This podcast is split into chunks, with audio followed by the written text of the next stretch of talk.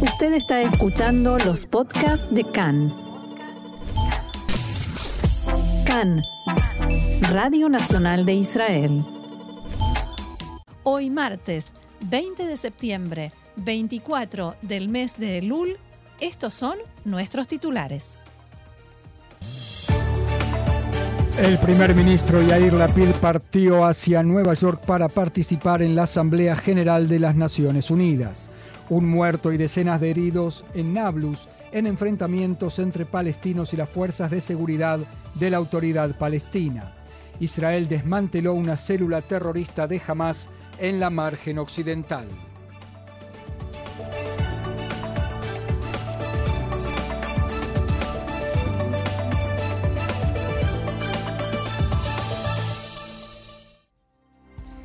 Bien, y vamos así al desarrollo de la información. El primer ministro Yair Lapid partió anoche hacia Nueva York, donde participará en la Asamblea General de Naciones Unidas. El discurso de Lapid ante la Asamblea Anual está previsto para el jueves. Por el momento no se ha confirmado a qué hora y desde su despacho están intentando adelantarlo, de modo tal que Lapid pueda regresar a Israel para estar presente y participar nada menos que en el casamiento de su hijo. En el marco de esta visita, el primer ministro de Israel tiene previsto reunirse con el secretario general de la ONU, Antonio Guterres, con el presidente de Turquía, Recep Tayyip Erdogan, y el primer ministro de Grecia, Mitsotakis. La PID mantendrá también encuentros con líderes de la comunidad judía local, con la primera ministra de Gran Bretaña, Liz Truss, y se espera la confirmación de un probable encuentro con el rey de Jordania. Cabe destacar respecto de la reunión con el presidente de Turquía que la última vez que se produjo un encuentro entre los mandatarios de Israel y este país fue en 2008 y fue el entonces primer ministro Eud Olmert quien se reunió con Erdogan. Antes de abordar el vuelo hacia Nueva York, el primer ministro Lapid no dio una declaración a la prensa como se acostumbra y solo hizo llegar a los medios un mensaje a través de su portavoz. Abro comillas, Parto esta noche a una visita oficial que incluirá reuniones con jefes de Estado y líderes judíos. El jueves representaré a Israel desde el escenario de la Asamblea General de Naciones Unidas. Desde allí se escuchará la voz del Estado de Israel, nuestro derecho a la seguridad y nuestro anhelo de paz, como así también el aporte de Israel a la estabilidad regional y la cooperación internacional. El presidente turco Recep Tayyip Erdogan dijo a un grupo de líderes judíos anoche en Nueva York que planea visitar Israel, aunque no detalló cuándo. Erdogan también declaró en una sala llena de líderes de organizaciones judías estadounidenses que el antisemitismo es un crimen contra la humanidad. La reunión, como dijimos, se llevó a cabo en Nueva York, donde Erdogan participa de la Asamblea General de Naciones Unidas y fue convocada bajo los auspicios de la Embajada turca y la Conferencia de Presidentes de las Organizaciones Judías Estadounidenses. Cambiamos de tema. El aparato de seguridad de la autoridad palestina arrestó anoche a Musab al-Shtaye, un conocido activista de la organización Hamas en Nablus, considerado una de las personas más cercanas a Ibrahim al-Nabulsi, terrorista conocido principalmente por su actividad en las redes sociales, que fue abatido por Israel el mes pasado. Junto con Ashtaye fueron arrestados otros dos terroristas con pedido de captura. Un portavoz de Hamas dijo que el detenido Ashtaye pertenece a la brigada Zaidin el-Qassam, o sea, el brazo armado de este grupo terrorista, y dijo que el arresto es un servicio gratuito a la ocupación equivale a, completar su labor. Hombres armados en el campamento de refugiados en Jenin exigen a la autoridad palestina que libere a Al-Shtaye y los demás detenidos y amenazan con que los secuestros serán respondidos con secuestros. Grupos de jóvenes palestinos, algunos con los rostros cubiertos, salieron a las calles a manifestar, encendieron neumáticos y dispararon al aire. En Nablus estallaron enfrentamientos entre las fuerzas de seguridad de la autoridad palestina y grupos palestinos armados, por los cuales incluso se cerraron varias, carreteras. En estos incidentes violentos resultó muerto Firaz Yaish, palestino de 53 años de edad, y varias personas más sufrieron heridas. Jamás también difundió un comunicado oficial en el que decreta duelo por la muerte de Firas y Aish por una bala de las fuerzas de la autoridad palestina que atacaron manifestaciones populares. Consideramos a la autoridad palestina y sus fuerzas de seguridad plenos responsables por la muerte de este mártir, reza el comunicado. A esta hora continúan los disturbios que se extendieron por toda el área de Nablus. Palestinos arrojan piedras y otros objetos contra las fuerzas de seguridad palestinas que están utilizando gases lacrimógenos y disparos contra los manifestantes. También hay enfrentamientos violentos en las aldeas aledañas a Nablus y en el campamento de refugiados Balata en la misma ciudad. La operación se llevó a cabo en momentos en que el presidente de la autoridad palestina, Mahmoud Abbas, también se encuentra en viaje hacia Nueva York, donde asistirá a la Asamblea General de Naciones Unidas.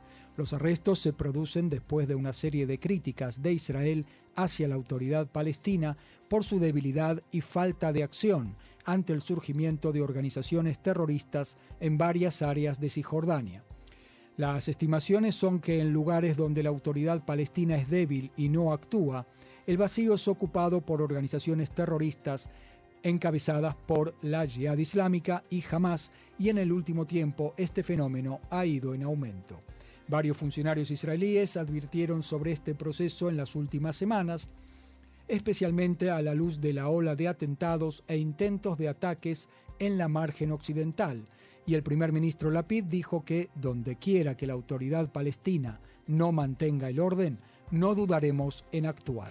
En tanto, terroristas dispararon este mediodía contra la base de Salem en el norte de, Samaria. No hubo heridos. Fueron identificados impactos de bala en un camino de tierra. Tzal y la Guardia de Frontera iniciaron rastrillajes. El paso de Salem en Gilboa fue cerrado hasta nuevo aviso. En la aldea Bidú, al norte de Jerusalén, un soldado de Tzal resultó levemente herido por piedras lanzadas por palestinos y fue trasladado al hospital. El incidente ocurrió durante el arresto de un palestino con pedido de captura. En la tarde de ayer, el Servicio de Seguridad General, el Shin Bet, dio a conocer que las fuerzas de seguridad israelíes desmantelaron una célula terrorista de Hamas que planeaba llevar a cabo ataques en Cisjordania y arrestaron a siete de sus miembros a principios de este mes. El Shin Bet detalló que la célula estaba al mando de Ijia Amer Muhammad Abu Saifan, de 26 años de edad, un terrorista de Hamas que vive en la franja de Gaza y está involucrado en el reclutamiento de palestinos en Cisjordania. El informe también señala que los siete integrantes del grupo son oriundos del área de Nablus y de Hebrón y que realizaban prácticas de tiro y pruebas con artefactos explosivos. Tras su detención se incautaron varias armas de fuego y materiales utilizados para fabricar explosivos. El Servicio de Seguridad advirtió que jamás el grupo terrorista que domina la franja de Gaza intenta cada vez más llevar a cabo ataques en la margen occidental y en Israel. El comunicado del Shin Bet especifica que estos arrestos e investigaciones revelan, una vez más, los continuos esfuerzos de los agentes de Hamas en la franja de Gaza y en el extranjero, cuyo objetivo es desestabilizar Cisjordania y aumentar el nivel de violencia sobre el terreno, mientras recluta agentes terroristas en esa zona para intensificar los ataques. Hablamos ahora sobre las negociaciones entre Israel y el Líbano por la demarcación de la frontera marítima. El primer ministro Yair Lapid dijo en la tarde de ayer que las autoridades en Israel creen que se puede y se debe llegar a un acuerdo que sirva a los intereses de los dos países. En un mensaje que difundió a través de su portavoz, Lapid dijo que el acuerdo aportará mucho a la estabilidad en la región y le será de gran utilidad. Israel agradece al mediador norteamericano Hochstein por su trabajo y sus esfuerzos para lograr un acuerdo. Al mismo tiempo, Lapid señaló que la extracción de gas de la plataforma Karish no está relacionada con estas negociaciones y comenzará sin dilaciones en el momento en que esto sea posible. Y agregamos nosotros, a pesar de las amenazas de Hezbollah.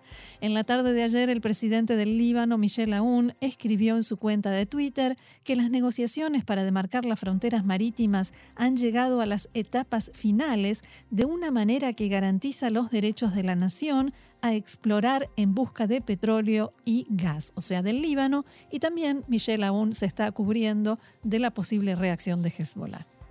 Así es, y nos quedamos en el Líbano porque las fuerzas de seguridad de ese país arrestaron la semana pasada a un judío ciudadano de Estados Unidos luego de descubrir que había estado un tiempo antes en Israel. Fue liberado dos días después. Llegó al Líbano desde Chipre y al parecer quería pasear y luego seguir su camino hacia la región kurda en Irak.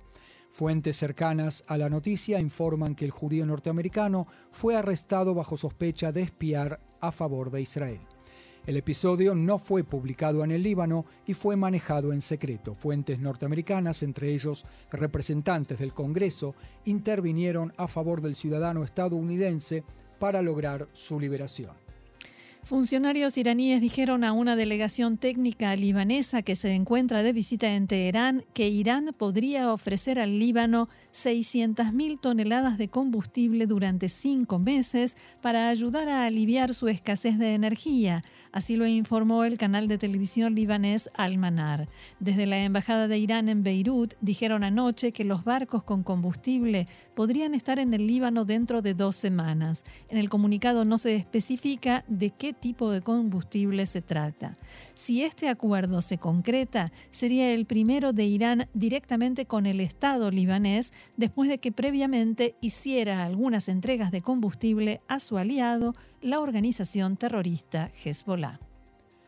La ministra de Relaciones Exteriores de Chile, Antonia Urrejola, se disculpó ante el presidente Itzhak Herzog por el incidente diplomático en el que el mandatario chileno Gabriel Boric se negó a recibir las credenciales del nuevo embajador israelí en ese país, Gilad Zieli. Al término del funeral de la reina Elizabeth II ayer, la ministra se aproximó al presidente Herzog y expresó pesar por el, incidente y le aseguró que Chile está interesado en abrir una nueva página en las relaciones con Israel. La semana pasada, como se sabe, el presidente de Chile, Gabriel Boric, se negó a recibir las cartas credenciales del nuevo embajador israelí en ese país, Gilad Zieli, en protesta por la muerte de un joven palestino que había disparado contra efectivos de Tzal y, agregamos nosotros, es la segunda disculpa oficial de Chile ante Israel. Así es. La administración en Washington condenó enérgicamente los dichos del presidente de Irán, Ebrahim Raisi, de que aunque hay indicios de que el holocausto ocurrió, se debe realizar una amplia investigación para asegurarlo con certeza. El asesor de Seguridad Nacional, Jake Sullivan, dijo que se trata de una declaración escandalosa y la comunidad internacional debe condenarla a viva voz. La enviada especial del presidente Biden para la lucha contra el antisemitismo, la historiadora Deborah Lipschatz, Lipstadt, agregó que las palabras del presidente de Irán son ridículas, pero también peligrosas.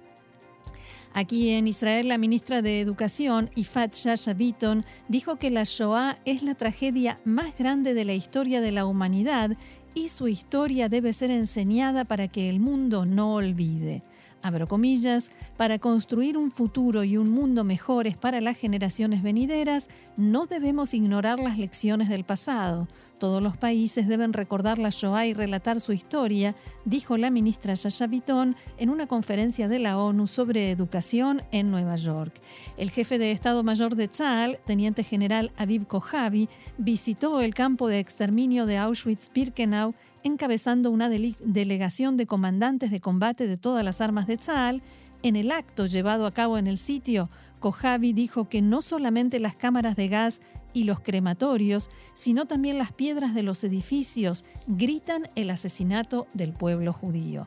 A raíz de, las declaraciones del mandatario iraní Raisi, Kojavi señaló que quien miente y niega la sólida y dolorosa verdad histórica, miente con liviandad hoy y mentirá con naturalidad también en el futuro, Abro comillas, se trata de otro recordatorio de que no debemos permitir que semejantes personas posean cualquier capacidad de desarrollar armamento de destrucción masiva de ningún tipo, enfatizó el jefe del ejército. En Tel Yehud, los arqueólogos han hallado la evidencia arqueológica más antigua del mundo del uso de la droga psicodélica opio. Restos de la droga fueron hallados en una vasija de cerámica cuya antigüedad, al parecer, es de más de 3.300 años. Los restos fueron encontrados en tumbas de canaanitas y se utilizaban al parecer como parte de un ritual fúnebre local. En la investigación participaron la Dirección de Antigüedades, la Universidad de Tel Aviv y el Instituto Weizmann de Ciencias.